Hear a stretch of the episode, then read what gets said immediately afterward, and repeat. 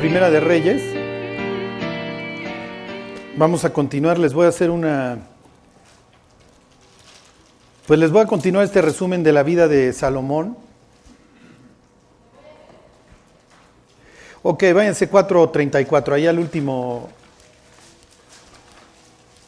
La vida de Salomón, pues Dios nos la deja para que aprendamos muchas cosas y para que no andemos operando fuera de la fe.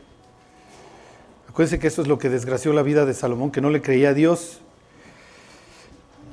Y arranca, tiene salida de caballo brioso y llegada de burro cansado. ¿Ok?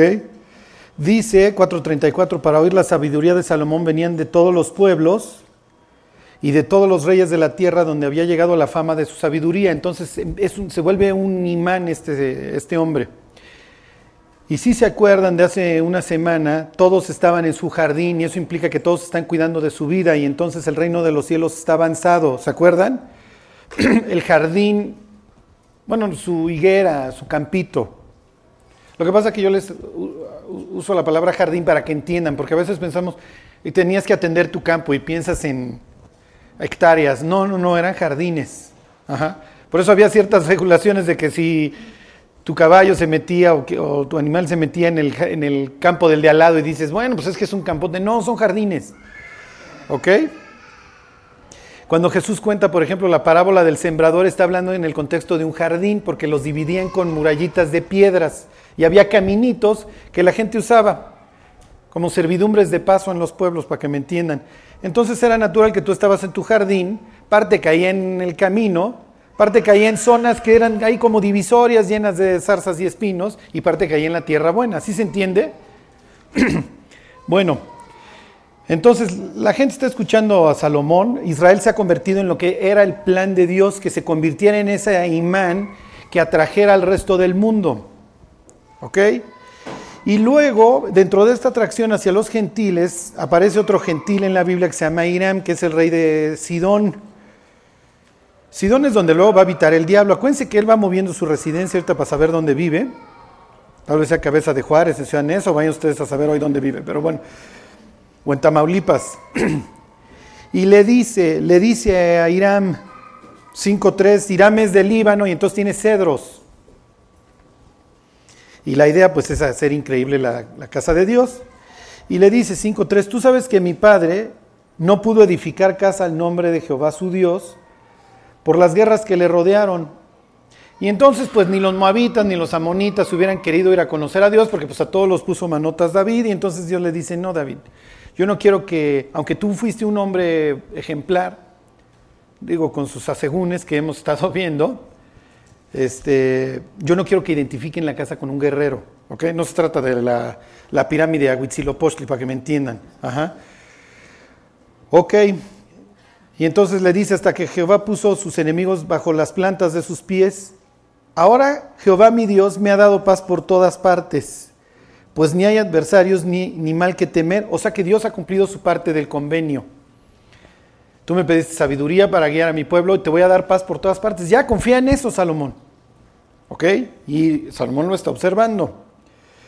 Fíjense lo que le contesta a Irán, versículo 7. Cuando Irán oyó las palabras de Salomón, se alegró en gran manera y dijo, bendito sea hoy Jehová, que dio hijo sabio a David sobre este pueblo tan grande. Y todo es felicidad. Y entonces Salomón se tarda varios años en edificar el templo. ok, aquí tendrían una, pues más o menos, para que se imaginen cómo era.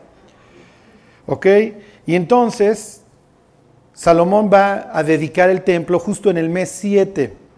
Ok, en estas fechas en septiembre, ya ven que siempre andamos con que el rapto va a ser en septiembre y rollos así. Lo que pasa es que había una fiesta importante, bueno, de hecho tres fiestas importantes en septiembre. ok, durante las fiestas Salomón dedica el templo. ok, espero no, no confundir, pero aquí les voy a enseñar una de tantas profecías que tiene un doble cumplimiento. La Biblia tiene muchas de estas. ¿Ya les dije dónde? 8, 8, 18. Y esto es meramente un breviario cultural, digo, es parte de la vida de Salomón.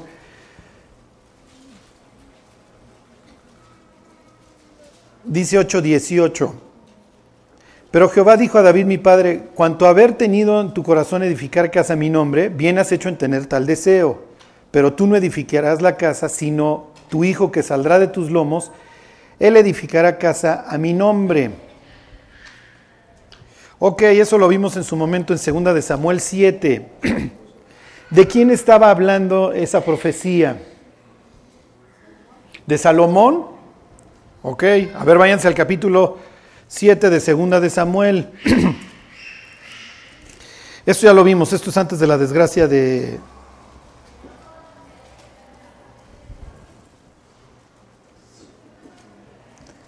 Entonces Erika contestó muy resuelta que se refería a Salomón. Ok, ese va a ser el inciso A. Ok, ahí están, 7.12. Dice, cuando tus días sean cumplidos y duermas con tus padres, le está hablando Dios a David a través de, este, de Natán. Dice, yo levantaré después de ti a uno de tu linaje, el cual procederá de tus entrañas y afirmaré su reino.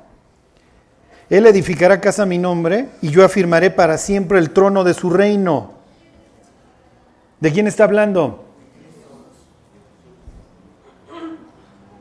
¿Estás de acuerdo, Erika? Fíjense, versículo 14, 7.14, Gina dice todas las anteriores, inciso C. Dice, yo le seré el padre y él me será mi hijo. ¿De quién está hablando? ¿De Jesús?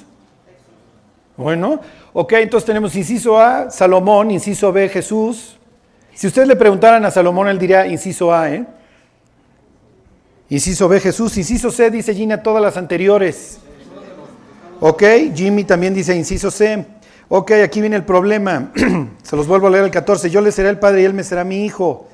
Y si él hiciere mal, yo le castigaré con vara de hombres y con azote de hijos de hombres. ¿Entonces está hablando de, Jesús? ¿Mm? ¿Y si Jesús se porta mal, lo van a castigar con vara de hombres? ¿Pero se portó mal? Ah, sí fue castigado con vara, pero no se portó mal. Ok, entonces tenemos inciso D, ¿sería ese? Ok, muy bien. Bueno, Jimmy y Gina tendrían la razón, todas las anteriores, ¿ok? Está hablando de Salomón y está hablando de Jesús. y son esta cantidad de versículos que ¿cómo les diré?, de profecías dobles, ¿ok? Que tienen un doble cumplimiento. Se cumple en la vida de Salomón y se va a cumplir en la vida de Jesús. El reino de Salomón no va a ser estable para siempre, al contrario, la siguiente generación se destruye. El reino de Jesús sí. ¿Sí se entiende? ok. Salomón, a ver, regresense ahora sí a Primera de Reyes, capítulo 8, ahí donde estábamos. Salomón hubiera contestado inciso A, Tampoco hubiera estado mal porque es todas las anteriores. Ahí están. Primera de Reyes 8:20 dice, Jehová ha cumplido su palabra que había dicho, porque yo me he levantado en lugar de David mi padre. O sea, Salomón se atribuye esa profecía a él mismo, ¿eh? Y no está mal. Y me he sentado en el trono de Israel como Jehová había dicho, y he edificado la casa al nombre de Jehová Dios de Israel. Y entonces empieza a orar Salomón el día de la dedicación y hace unas oraciones preciosas. Y Dios inclusive le va a contestar. Y aquí es donde necesito que empiecen a conectar los puntitos. ¿Ok? Ahorita van a ver uno que si les gusta el chisme de los Illuminatis y eso, bueno, pues ahorita van a ver este chisme. Miren. Fíjense, está orando Salomón y dice, versículo 33, ahí mismo. Si tu pueblo Israel fuere derrotado delante de sus enemigos por haber pecado contra ti, y se volvieren y confesaren en tu nombre, y oraren y te rogaren y suplicaren en esta casa, tú oirás en los cielos y perdonarás el pecado de Israel y los volverás a la tierra que diste a sus padres. Ok, aquí el supuesto es Israel fuera derrotado por haber pecado. 35. Si el cielo se cerrara y no lloviere por haber pecado, ¿Ok? Es otra consecuencia. Versículo 37. Si en la tierra hubiere hambre, pestilencia, tizoncillo, añublo, langosto, pulgón, lo que sea, por haber pecado, ¿de dónde saca Salomón que, que pueden suceder estas cosas por el pecado? Exactamente, de la ley, del pacto. Salomón está haciendo referencia al pacto de Dios Israel. ¿Qué clase de pacto había celebrado Dios con Israel? ¿Mandé? Bueno, sí, hasta cierto punto, pero ¿qué clase de convenio? Sí, ¿cómo se llamaba? Vasallaje, exactamente. Dios es el Señor, ellos son los vasallos y tiene beneficios. Eso ya no está vigente, dice Jimmy. ¿Estará vigente o no estará vigente? Ok, ahorita los vemos los diversos incisos, inciso A, no, sí, etcétera. Ok, pero en este caso está súper vigente y Salomón está haciendo referencia al pacto. ¿eh? Es lo único que ahorita quiero que se den cuenta. Y está en Levítico 26 y ahí también en el 28 de Deuteronomio y 11 de Deuteronomio. Todos estos convenios, te portas bien, te voy a bendecir.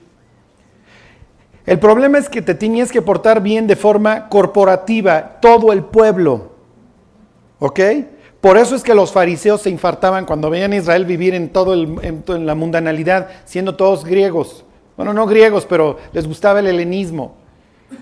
Entonces no, no entienden el convenio, si nos portamos mal, no solamente van a sufrir ustedes, nos van a llevar al justo con el injusto, lo van a llevar de corbata. Así sufren las iglesias, ¿eh? Sufren de forma corporativa.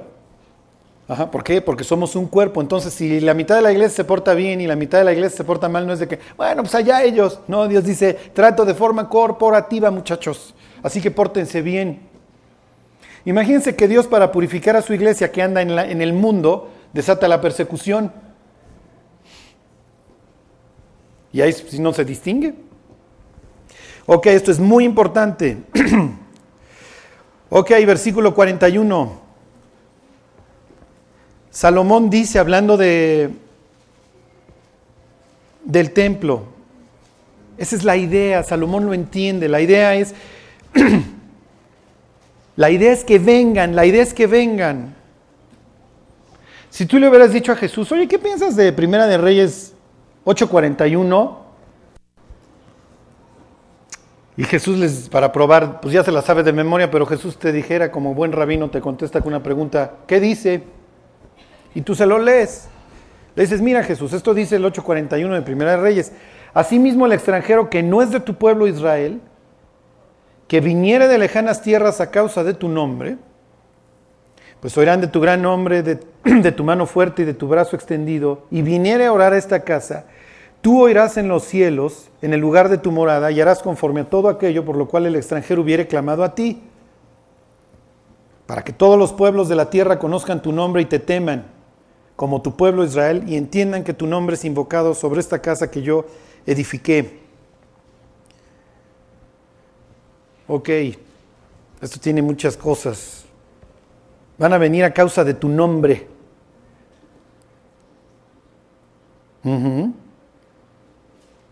Dice para que conozcan tu nombre y entiendan que tu nombre, ¿qué tanto tiene que ver el nombre? ¿Alguna vez has discutido con un testigo de Jehová?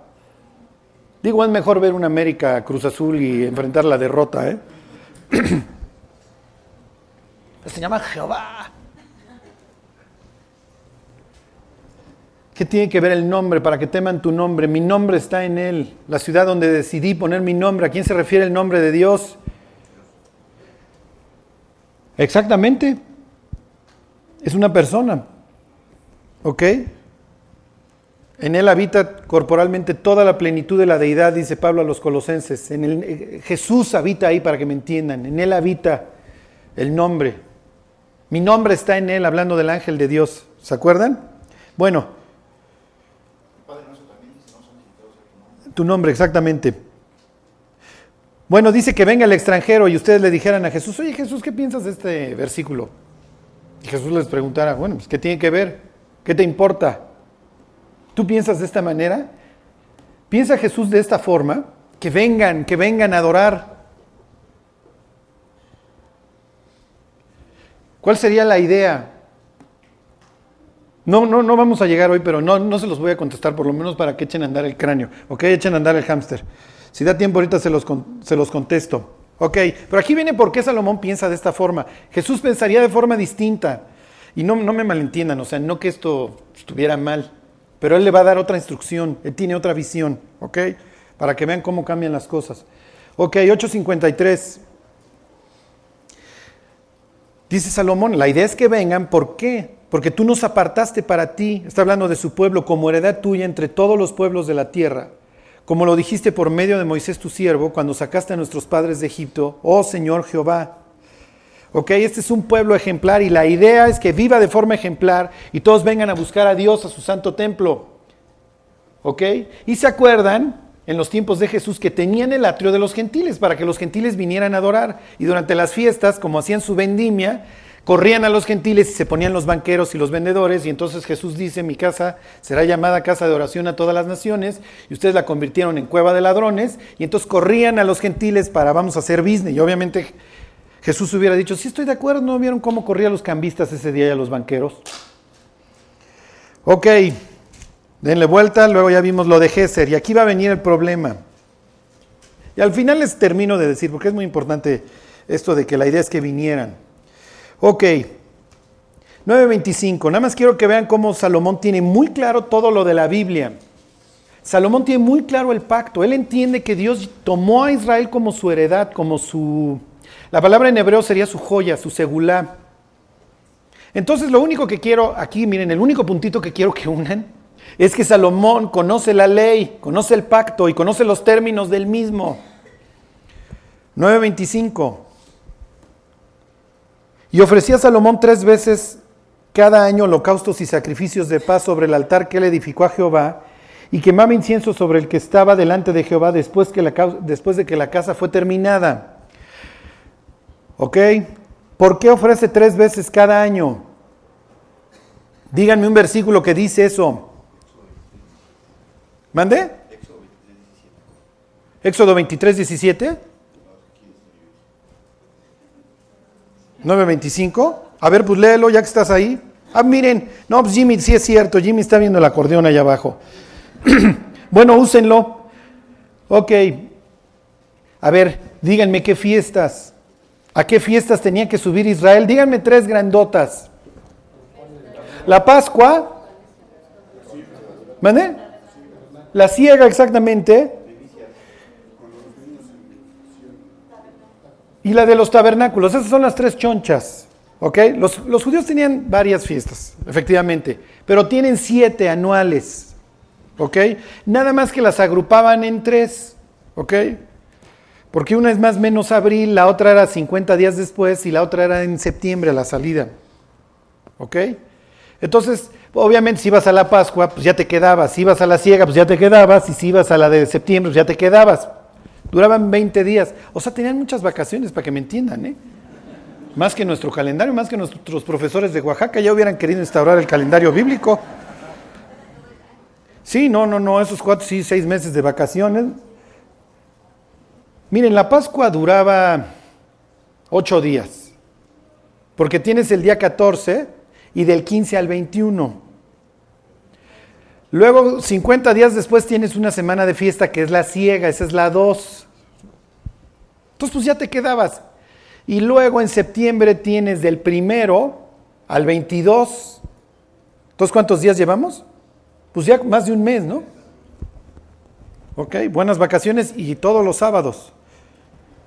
Ok, entonces Salomón iba durante las fiestas mayores, para que me entiendan. Deuteronomio 16, 16 es uno de los que dice aquí, tres veces se presentará todo varón delante de mí en el lugar que yo sugiere para poner ahí mi nombre.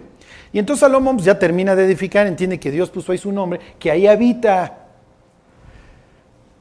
Todos los pueblos de alrededor tenían casas para sus dioses y sus dioses bajaban. ¿Ok? Israel en ese sentido no es distinto. Él tiene la casa en donde baja su Dios, a donde desciende. Les pregunto, ¿descendía Dios a esta casa? Pues sí, descendía, ¿se acuerdan? Todos los días de la expiación. Y entonces entraba el sumo sacerdote y etcétera, etcétera. Cuando Jesús echa el broncón después de que vuelca las sillas, regresa a los tres días y les dice, aquí vuestra casa, o sea, es dejada desierta, o sea que sí habitaba ahí Dios. ¿Ok? Esto no es distinto de los demás cananitas. Claro, en algunos habita Moloch, en el otro, pues los Baal y los diversos dioses a los que adoraban. Ok, Entonces Salomón sabe la Biblia para que me entiendan, sabe la Biblia de memoria y la sigue. Ok. Entonces ahora se empieza a complicar la cuestión, váyanse a Deuteronomio 17. Salomón no solamente se sabe la Biblia, porque a veces la sabemos para todos, pero no para nosotros, ¿no? Entonces como que se sabe lo general.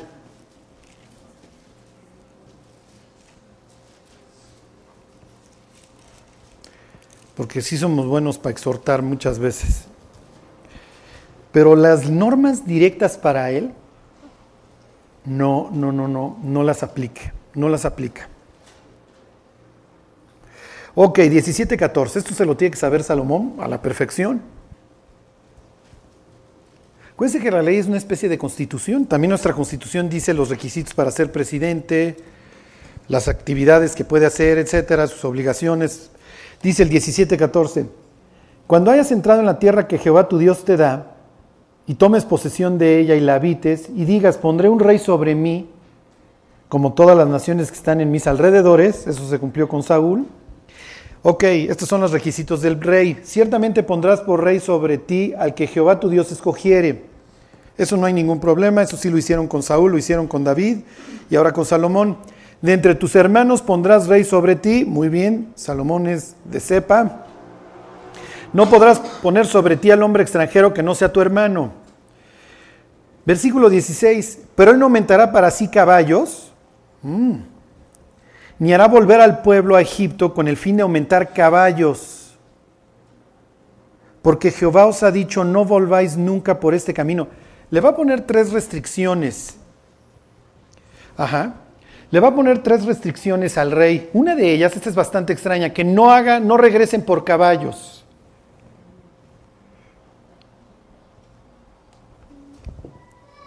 Ahorita, ahorita, miren, ahorita vemos versículo 17. Ni tomará para sí muchas mujeres para que su corazón no se desvíe, ni plata ni oro amontonará para sí en abundancia. Tres restricciones. No puede acumular lana, no puede acumular mujeres y no puede ir por caballos. Y como que el de las mujeres y la lana lo entendemos, ¿no? O sea, no, no puede ser un opresor, no puede ser el cuate que destila dinero por todos lados. Así se convirtieron los saduceos e, eventualmente. Lo de las mujeres lo entendemos. ¿Por qué les prohíbes que vayan por caballos, Dios? Eso parece hasta cierto punto ridículo. Porque dentro de las mil cosas que le pudo haber prohibido, pues le pudo haber prohibido muchísimas cosas. Pero ¿qué tiene esto que ver con los caballos?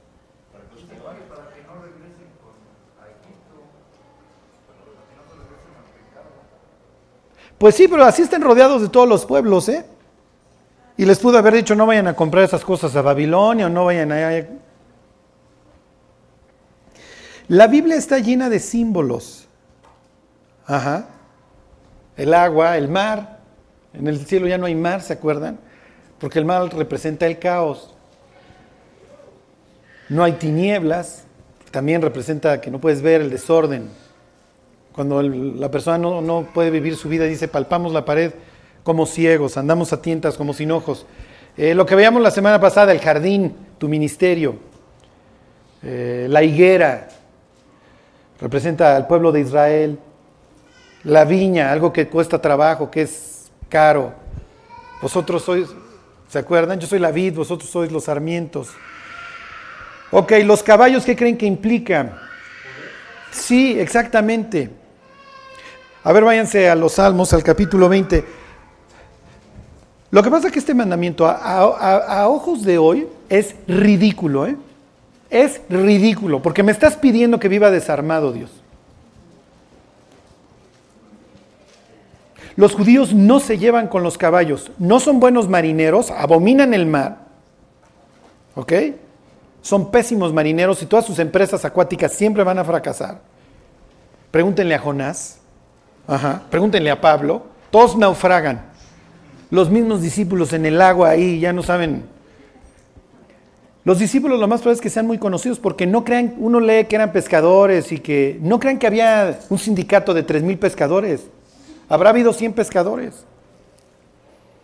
No es, que nos querramos meter muy profundo. ¿eh? Por eso es que todo el tiempo dicen nos vamos a ahogar, porque se ahogaban de hecho. Ok, ¿qué dice qué les dije? Salmo 20, Salmo 20, versículo 7. Ok, esto es lo que Israel opina de los caballos. Los caballos son un símbolo de poder, ok, como dice el libro de Job, que también trata sobre los caballos, no se amilanan frente a la batalla. Entonces era lo que se usaba, eran los tanques de la época, para que me entiendan. Esto es ridículo, ¿eh? Fíjense, se los leo desde el 6. Dice, ahora conozco que Jehová salva a su ungido. Lo oirá desde sus santos cielos con la potencia salvadora de su diestra. Mi salvación es de Dios.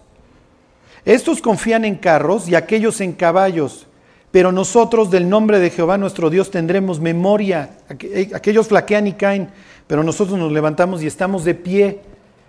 Cuando Dios le dice, no vas a ir por caballos, es literalmente, tú vas a confiar en mí absolutamente. En una noche Dios mata 185 mil asirios. Digo, es una, gran, es una gran bomba, ¿están de acuerdo tener a Dios de tu lado? Entonces le está ordenando al rey de Israel, tú nunca vas a regresar por ese camino. Precisamente tú no vas a ir al mundo a buscar tus recursos. Ok, entonces tres cosas no puede hacer el rey. No puede acumular mujeres, no puede acumular dinero y no puede ir por caballos ni andar traficando con ellos. Ok, regresense al capítulo 10 de Primera de Reyes.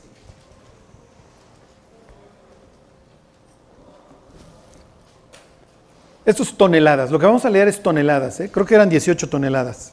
10, 14.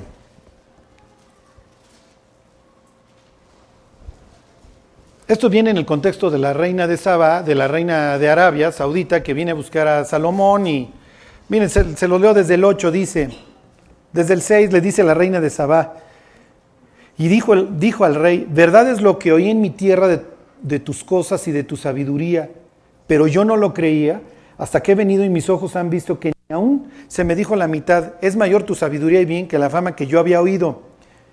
Bienaventurados tus hombres, dichosos estos tus siervos, que están continuamente delante de ti y oyen tu sabiduría. O sea, esto es como el corolario, ¿ok? Y entonces aquí llegas al cenit de, Salomón, ya síguete así Salomón, ya no la armes de jamón. Ok, bueno, 10.14, aquí empiezan los problemas. El peso del oro que Salomón tenía de renta cada año era Piensen en Apocalipsis 13, por favor. Y hacía que a todos, pequeños y grandes, se les pusiese una marca en la frente o en la mano derecha. El que tenga sabiduría calcule el número de la bestia porque es número de hombre y su número es 6, 6, 6. Ok, Salomón, el 6 no es bonito en la Biblia. El 6 se hizo al hombre, el 6 es el humanismo. Ok, entonces, acuérdense, nosotros lo que queremos saber es cuántas toneladas de oro es. Para el oriental, para el hebreo, ¿qué implica el número? ¿Ok? ¿Se acuerdan? Te voy a dar esta tierra. ¿De cuántos metros cuadrados? No. El chiste es qué vas a hacer con la tierra. ¿Cómo vas a influir? Salomón tenía tantos codos. ¿Cuánto mide es lo que nos interesa? Y Dios dice, no, toma nota de los números. Ok, el peso de oro que Salomón tenía de renta cada año era 666 talentos de oro. Ni la bestia hubiera agarrado este oro. Hubiera dicho, quítenle un lingote para que sean 665. ¿Qué mensaje le está mandando Dios? Deuteronomio 17, Salomón, tú no puedes acumular oro, te estoy mandando un mensaje. ¿Cuánto estás recibiendo? No, 666, Señor. Y entonces, esto está mal, te vas a perder, porque raíz de todos los males es el amor al dinero, el cual codiciando algunos fueron atravesados de muchos dolores y atrapados. ¿Ok? Pésimo Salomón, tú no puedes acumular dinero. Tú no eres un gobernante gentil que lo que pueda yo robar en los tres, seis, ocho años que dure mi mandato, lo que sea. ¿Se acuerdan de este concurso de, de Chabelo? Chabuelo en donde se metían y los metían en una burbuja como de aire y entonces empezaban a agarrar billetes, son los términos de nuestros mandatarios y de todo el mundo. O sea, el rato que te prendan, el aire agarra lo que puedas y Dios dice, no, mis cuates, ustedes son un país ejemplar y entonces la idea es que del mundo vengan a aprender y Dios le diga al gobernante incrédulo, no, mi cuate, observa cómo ellos confían, no confían en carros, no confían en caballos y son una nación poderosa. Su rey no es un rey que está podrido en dinero. Tampoco vamos a vestir de harapos a don Salomón, no, no, no, para nada. Pero 18 toneladas de oro, creo que Salomón estás un poquito excedido de dinero. ¿eh? Ok. 10.26. Y juntó Salomón carros y gente de a caballo, y tenía 1.400 carros y 12.000 jinetes, los, cuales puso en las ciudades de los carros y con el rey en Jerusalén. Esto es lo mismo que el censo de David, ¿se acuerdan? A ver cuánto ejército tengo, este, a ver cuántos caballos tengo. Está la prosperidad de Salomón, fíjense, e hizo el rey que en Jerusalén la plata llegara a ser como piedras. ¿Por qué? Porque Dios cumplió su parte. Y los cedros, como cabraigos de la céfala en abundancia, como helechos, para que me entiendan. Y traían de Egipto, oh, oh, y traían de Egipto caballos y lienzos a Salomón, porque la compañía de los mercaderes del rey compraba caballos y lienzos, justo lo que tiene prohibido. ¿eh? Y venía y salía de Egipto el carro por 600 piezas de plata. Pues claro, pues si la plata son piedras, pues agarren unas piedras muchachos y vayan y cómprense unos caballos allá en Egipto. Así todos los adquirían por mano de ellos todos los reyes de los Eteos y de, Siria. Ok. Lo que pasa es que los pecados de hoy pues nunca los vemos hacia adelante, ya lo vimos en la vida de David, cómo pasaban los años y su pecado con Betsabé seguía, seguía trayendo maldición y consecuencias. Cuando Ezequías está rodeado de caballos y de carros de Asiria, ¿de quién es la culpa? Pues de papá David, perdón, de papá Salomón. ¿Por qué? Porque, ándale, Salomón ve y cómpralos a 100 pesos, véndelos en 200 pesos a los orientales, a todos los que te odian del oriente, para que el día de mañana sostengan sus criaderos de caballo y al rato nomás veas cómo los carros de Nabucodonosor y de Senaquerib y de todos los orientales te están arrasando, porque tú mismo se los diste. Tú mismo se los diste, Salomón. Tú síguelos armando, ¿eh? Al fin no se te van a voltear el día de mañana. Para que vean lo ridículo que es así cuando no confiamos en Dios. Entonces, por no confiar en que Dios me va a dar la paz, pues hago un super ejército y pues ya tengo un super ejército. Bueno, pues me dedico a armar a los demás y en el camino pues me hago de un billete. Piénsenlo, cuando nosotros le abonamos a la carnita, el día de mañana nos lo vamos a topar. Las tres, cuatro copitas del papá el día son, de mañana son el alcoholismo del hijo y la drogadicción del nieto. Así es. Tarde o temprano nos encontramos. La burra, ¿se acuerdan? La burra te alcanza. Ok, bueno, pues ya para la cereza del pastel. 11.1. Pero el rey Salomón amó además de la hija de Faraón a muchas mujeres extranjeras, a las de Moab, esas no, podían entrar jamás en la congregación, a las de Amón, a las de Edom, a las de Sidón, y a las seteas, y a las mexicanas, y a las... A esta a todas las amaba. Ahora acuérdense, Salomón conoce el pacto, y él sabe que no puede hacer esto. De hecho, en, Éxodo 34 es uno de los pasajes en donde dice que hay que celebrar la fiesta tres veces al año. Y arribita, en mismo 34, dice que no te puedes casar, dice ahí literalmente con las seteas.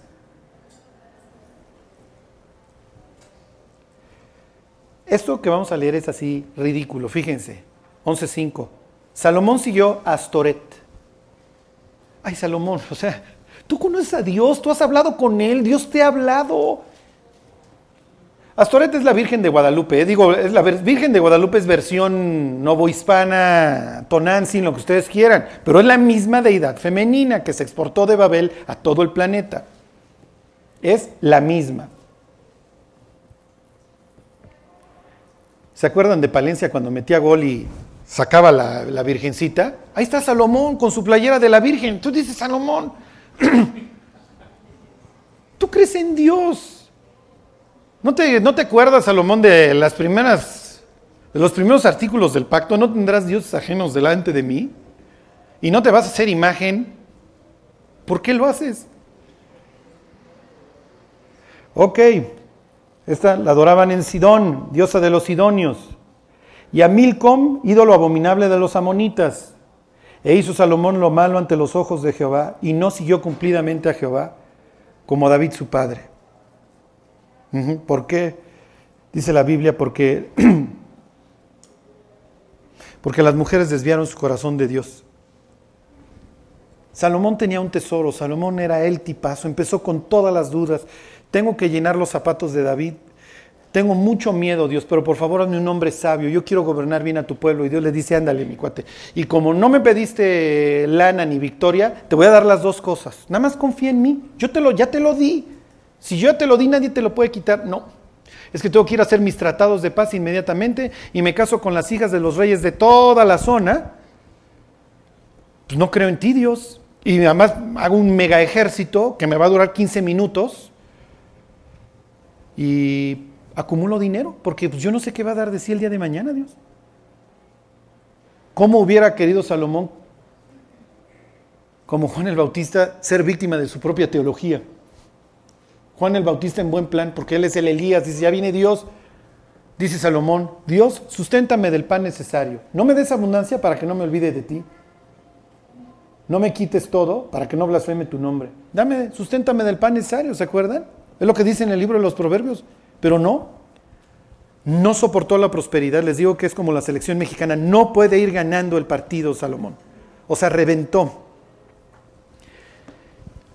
Piensen en todas esas veces que se han quejado de que Dios no les ha dado algo.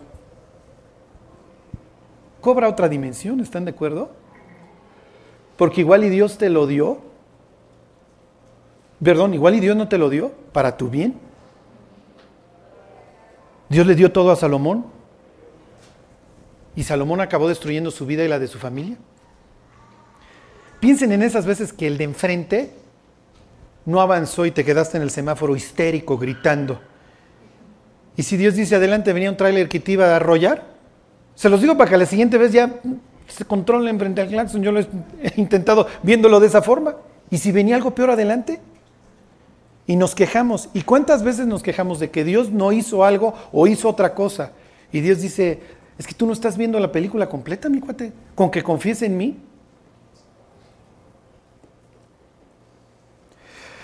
Bueno, cuando los creyentes nos apartamos de Dios, los antiguos enemigos que creíamos vencidos empiezan a resurgir. Y otra vez vuelve el miedo, y otra vez vuelve la envidia, y vuelve la amargura, y vuelve el cigarrito, y vuelve el chupirul, y vuelven los vicios. Fíjense, le dice Dios ahí a Salomón 11:11. Y dijo Jehová a Salomón, por cuanto ha habido esto en ti, no has guardado mi pacto y mis estatutos que yo te mandé, romperé de ti el reino y lo entregaré a tu siervo. Sin embargo, no lo haré en tus días, por amor a David tu padre, lo romperé en la mano de la mano de tu hijo. Versículo 14, Jehová suscitó un adversario a Salomón, Adad de Domita de sangre real, el cual estaba en Edom, me brinco al 23, pónganle el nombre que quieran, amargura, vicios, ya regresaron. Versículo 23, Dios también levantó por adversario contra Salomón a Rezón, hijo de Eliada, el cual había huido de, su amo Adad-ese, rey de Soba, y este cuate va a acabar siendo rey de Siria, y, se va a volver un súper antisemita. Y versículo 26, también Jeroboam, hijo de Nabet, de Nabet, eh, de Nabat, Efrateo. Olvídense de los nombres. Dios le suscita tres antiguos adversarios que estaban calmaditos. Uno de ellos se vuelve un super antisemita, que se va a volver rey de los sirios, y el otro va a traer la destrucción del pueblo de Israel. Y va a arrasar con Israel, lo que va a hacer Jeroboam. No hay peor tipo que Jeroboam. ¿Quién lo dejó vivir? Ahora, Jeroboam tuvo la oportunidad de ser un buen hombre, ¿eh? Sucede que se aparece un profeta y le dice a Jeroboam, Salomón ya desgració el reino. Ya estos cuates viven en la opulencia, todos son millonarios, todos andan en sus caballos, les valgo. Si Dios colocó a Israel en donde lo colocó, ¿se acuerdan? Acá está Egipto, acá está con su Nilo y aquí está el Tigris y el Éufrates y ellos no tienen, ellos no tienen esos recursos, tampoco van a tener caballos, para que confíen en Dios. ¿En qué confiamos para vivir en serio? Miren, este mandamiento de no vayas por caballos, es, en serio es ridículo, es no tengas ejército, no tengas tanques. Bueno, sí puedes tener ejército, tanques no. Tú vas a confiar en mí. Y cuando vayas a la guerra contra enemigos más fuertes que tú, se van a poner, frente a ti los sacerdotes, van a tocar las trompetas de plata, cuyo propósito era recordar que como que se abriera el cielo y Dios se asomara y él interviniera en la batalla. Esa es tu forma de guerra, ¿se acuerdan? Son sus instrucciones militares en el libro de Deuteronomio. Pero no, pues vamos a hacernos de caballos. El caso es que llega un profeta y le dice a Jeroboam, este antiguo enemigo, no te preocupes, Salomón ya la regó, nada más sígueme. Y yo te voy a dar diez tribus, voy a romper, y por amor a David, que fue un gran rey, sí, como padre fue nefasto, pero como rey fue un gran rey, te voy a dejar, le voy a dejar dos tribus, le voy a dejar a Judá y a Benjamín, dos chiquilinas. Y en medio Simeón, que Simeón nomás nunca pintó, nunca quiso pintar, y ahí estaba enclaustrado en entonces ahí están las famosas diez tribus, luego les cuento de dónde sacan las diez tribus perdidas de Israel, pero bueno, entonces las del norte, las diez, se van a quedar allá con Jeroboam. Nada más sígueme, le dice Dios, igual que a Salomón, nada más sígueme, mi cuate. Yo te voy a dar el reino, yo te estoy eligiendo. El sur se va a quedar. Ahora no les traigo este, fotos del sur, pero bueno, ahorita vamos a ver de estas ciudades. El sur se va a quedar aquí. Con David van a ser chiquilines y el norte va a ser un gran imperio que se acaba convirtiendo en un gran imperio, pero mal, porque van a seguir con la machaca, se quedaron con la lana y confiando en ella. Ok, capítulo 12.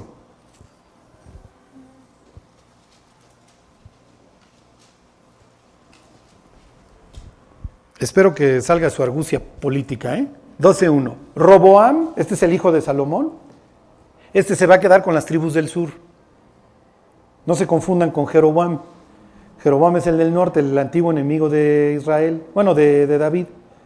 Roboam fue a Siquem, porque todo Israel había venido a Siquem para hacerle rey. ¿Esto está bien o esto está mal?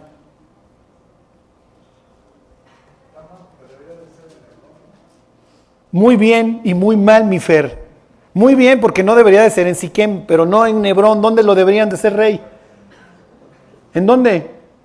En Jerusalén. Entonces ya les habla de un tipo que empieza mal. Este es el hijo de Salomón. Siquem está al norte, en lo que en tiempos de Jesús hubiera sido Samaria, ¿le suena? ¿Por qué van para allá? Ahora, Siquem tiene una carga, vamos a decir, espiritual muy alta. No, no, no, no que vayan a cargar electricidad ahí, o sea, no, no para que vayan a. O sea, tiene implicaciones. Ahí estuvo Jacob. Ahí edificó un altar a Abraham, capítulo 12 de Génesis. Ahí enterraron a José. Ahí compró una tierra Jacob. O sea, es un lugar espiritualmente, vamos a decir, para los judíos con mucho recuerdo bíblico. Pero no es Jerusalén y no es la ciudad del gran rey. Entonces ya tienen un Robam que va a empezar mal. Salomón había traído mucho trabajo entre comillas. A los gentiles, a los que pueblos conquistados les fue como en feria. Pero los judíos vivían felices, ¿eh? Pero aún así se quejan y llegan y le dicen a Robam, tu padre agravó su yugo sobre nosotros, porque hacía sus levas y eso, pero no le tocaban los trabajos pesados a, Israel. Entonces hasta cierto punto hay una insatisfacción, aunque están llenos de lana, pero quiero más, sí, porque no se llena, nunca hay suficiente.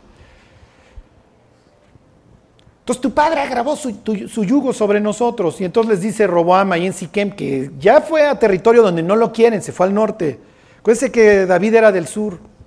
David era como el benemérito de las Américas, era oaxaqueño, para que me entiendan. ¿Ok? Y en el norte no lo quieren. No lo quieren los regios, lo ven como oaxaqueño ahí que no. Pero Dios sí lo ama. Y Dios ama al sur.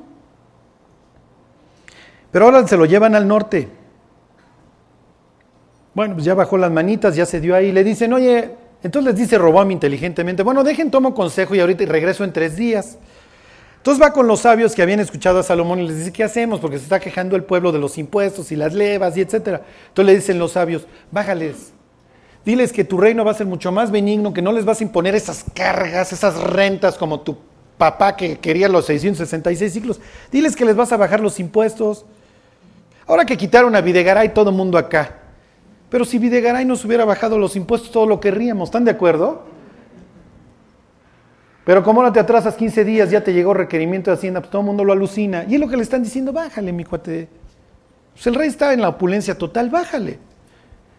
Y entonces va con los juniors Roboam y les dice, ¿ustedes qué aconsejan? Diles que les ve como en feria y que el IVA se les va a ir del 16 al 24 y el impuesto sobre la renta del 34 al 48. Diles que les va a ir peor contigo y que se aguanten. Y el, y el brutín le hace caso a los juniors, no a los sabios que habían estado con su padre y se les ve como en feria conmigo. Pero es tan brutito, don pobre Roboam no tiene la sabiduría de su papá, que obviamente le, le dicen, estás enfermo mental, le dan golpe de estado y lo largan y le dicen, lárgate a tu tierra, mi cuate. Pero así el monumento al brutito, ¿eh? fíjense. Capítulo 12, versículo 16. Cuando todo el pueblo vio que el rey no les había oído, le respondió estas palabras diciendo, ¿qué parte tenemos nosotros con David? No tenemos heredad en el hijo de Isaí. Israel, a tus tiendas. Provee ahora en tu casa, David. Entonces Israel se fue a sus tiendas y les valió. Ok, ya. Fíjense lo que hace este. No, no, no. Dice, pero reinó Robam sobre los hijos de Israel que moraban en las ciudades de Judá. Y el rey Robam envió a Doram, que estaba sobre los tributos, y lo manda a cobrarle los impuestos. Pues obviamente apedrearon al pobre infeliz este que fue a cobrar los impuestos. Es brutérrimo. Es brutérrimo este tipo. Bueno, ok. Si este señor, don Salomón, tenía 700 esposas y 300 concubinas, nos quejamos de David, que su estructura familiar era nefasta, ahora imagínense este cuate. Ha de haber tenido dos, tres mil hijos, pues ¿qué le importan sus hijos? Ok, váyanse al capítulo 4 de Juan y aquí terminamos. Y aquí viene lo importante para nosotros. Yo hace rato les preguntaba, Salomón hace el templo, muy bonito, y la idea de Salomón es que todos los pueblos de las naciones vengan a él. Jeroboam va a ser un desastre. Jeroboam es peor que Roboam. Y lo veremos la próxima semana, el desastre espiritual que hace de Israel. Es tal el desastre que Dios arrasa con el norte. Y al norte llegan los asirios y los asirios generaban siempre mestizaje. Para que no hubiera cultura social, sí me explico, para que no hubiera identidad. Destruían la identidad de las naciones que conquistaban. Y entonces ahí es donde en teoría se pierden las diez tribus de Israel, ya no se encuentran, y el sur son los que ahí se van a mantener. Dos pasos para adelante y dos pasos para atrás. Con el tiempo, los judíos que regresaban a su tierra, déjenme, uy, quité el... Bueno, miren, se los pongo acá. Los judíos que regresaron luego del exilio, porque a los del sur también se los van a llevar, regresaron aquí al norte, a Galilea, pero las primeras migraciones regresaron al sur para reconstruir Jerusalén acá. Esdras y Nemías, este, Ageo, Zacarías son libros que hablan a los exiliados que regresaron. Y en medio se van a quedar estos mestizos asirios mezclados con judíos. Además de que traían migraciones de todos los, de los pueblos de alrededor. Hacían un, dijeran los gringos, un melting pot para que me entiendan. Entonces los judíos, tanto del sur como del norte en la época de Jesús, abominan a los samaritanos. Los samaritanos inmediatamente bajo el reinado de Jeroboam acaban adorando a los demonios y la próxima semana les enseño los versículos. ¿Qué, palabra usa realmente el hebreo para demonios? Pero bueno, se les va a hacer muy interesante. Ok, el punto es que Samaria es fúchila, es guácala. Los samaritanos son mestizos que olvídense y se odian entre samaritanos y judíos. Los samaritanos en una ocasión previo a Cristo invadieron el templo y lo profanaron. A ese grado de odio. Jesús está caminando, fíjense, Juan capítulo 4, 4, 5. Vino pues a una ciudad de Samaria llamada Sicar, entre paréntesis Siquem, esto está a metros de distancia.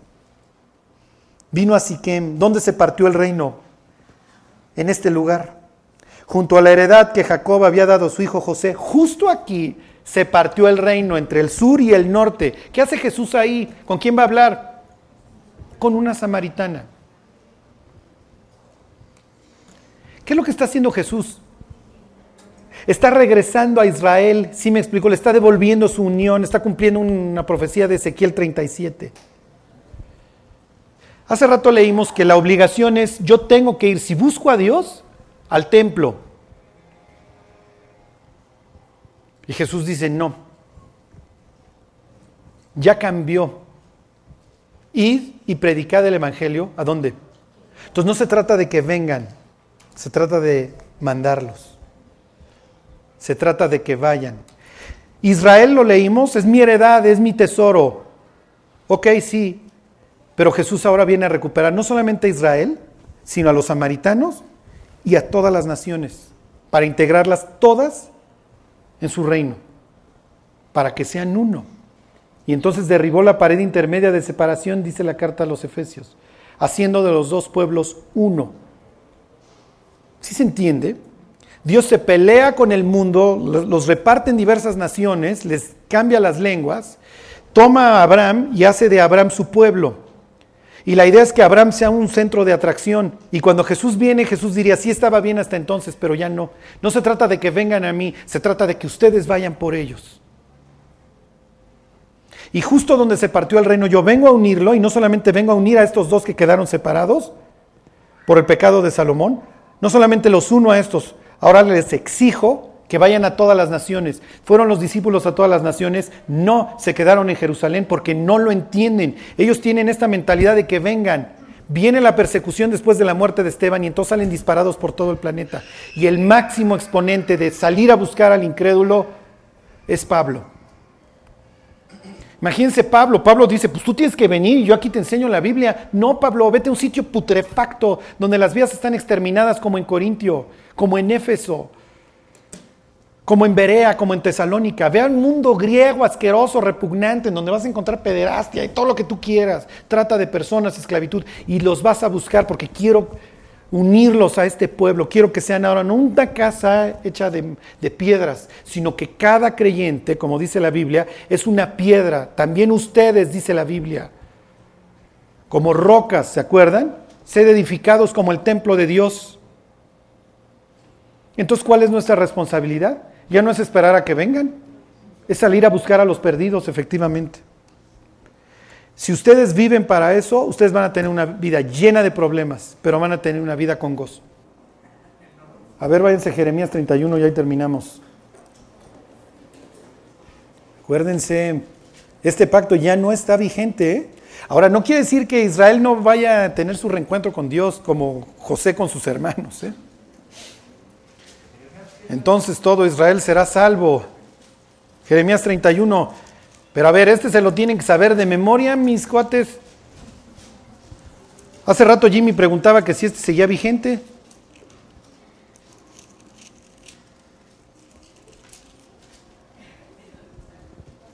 ...31, 31, miren hasta con memotecnia para que se acuerden. He aquí vienen días, dice Jehová, en los cuales haré... ¡Oh! Lo que pasa que nuestras, está mal dicho Nuevo Testamento, debería ser Nuevo Pacto. Pero bueno, pues un acto jurídico al fin que implica que en esta requiere la muerte del testador para que surjan los derechos, por eso murió Cristo. Y aquí vienen días, dice Jehová, en los cuales haré, dijera en hebreo Brit Hadashah, pacto nuevo con la casa de Israel y con la casa de Judá, no como el pacto que hice con sus padres el día que tomé su, su mano para sacarlos de la tierra de Egipto. Ahí está la ley de Moisés. Porque ellos invalidaron mi pacto. Pues ahí tienen a don Salomón. Bueno, ese es el máximo. O saber qué, qué no tengo que hacer. Porque ellos invalidaron mi pacto. Aunque yo fui un marido para ellos. Pero este es el pacto que haré con la casa de Israel después de aquellos días. Daré mi ley en su mente y la escribiré en su corazón. Y yo seré ellos por Dios y ellos me serán a mí por pueblo. Y viene la cruz con la promesa de olvidar nuestras faltas ahí y no enseñará más ninguno a su prójimo, versículo 34, ni ninguno a su hermano diciendo conoce a Jehová, porque todos me conocerán, desde el más pequeño de ellos hasta el más grande, dice Jehová, porque perdonaré la maldad de ellos y no me acordaré más de su pecado. Eso sucedió en la cruz. Entonces, no, si acumulan tanques o no, a Dios les es irrelevante, porque ese convenio ya no está vigente. Miren, la próxima semana les voy a enseñar cómo hasta cierto punto la culminación del antiguo pacto se cumple en Hechos 2.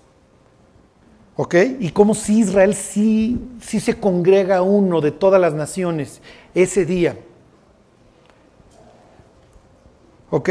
Lo único que entiendan hoy, que Dios vino por nosotros los gentiles, ya no hay que ir para allá, ahora salió en nuestra búsqueda y bueno, Dios ya me encontró. Ok, ¿cuál es mi responsabilidad? Pues yo tengo que hacer lo mismo. Porque ya no se trata de que vayan a un templo, se trata de que yo los vaya a buscar y aprender de don Salomón. Sí, sí, sí. Que al final del día es confiar en Dios.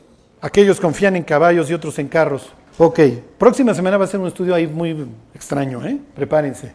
Bueno, pues vamos a orar y nos vamos. Dios te damos gracias por tu palabra. Te pedimos, Dios, que, que confiemos en ti, Dios, que cuando nos muestres algo lo llevemos a cabo. Dios, que dejemos de vivir en nuestras fuerzas y en la confianza en las cosas que tenemos. Y que podamos vivir la vida confiados en ti, Dios. Gracias por lo que tú nos has dado, Dios. Y Dios, recordar todos los días que si nuestro corazón sigue latiendo es porque tú lo estás permitiendo con un propósito. Gracias por todo, Dios, te lo agradecemos en el nombre de Jesús. Amén.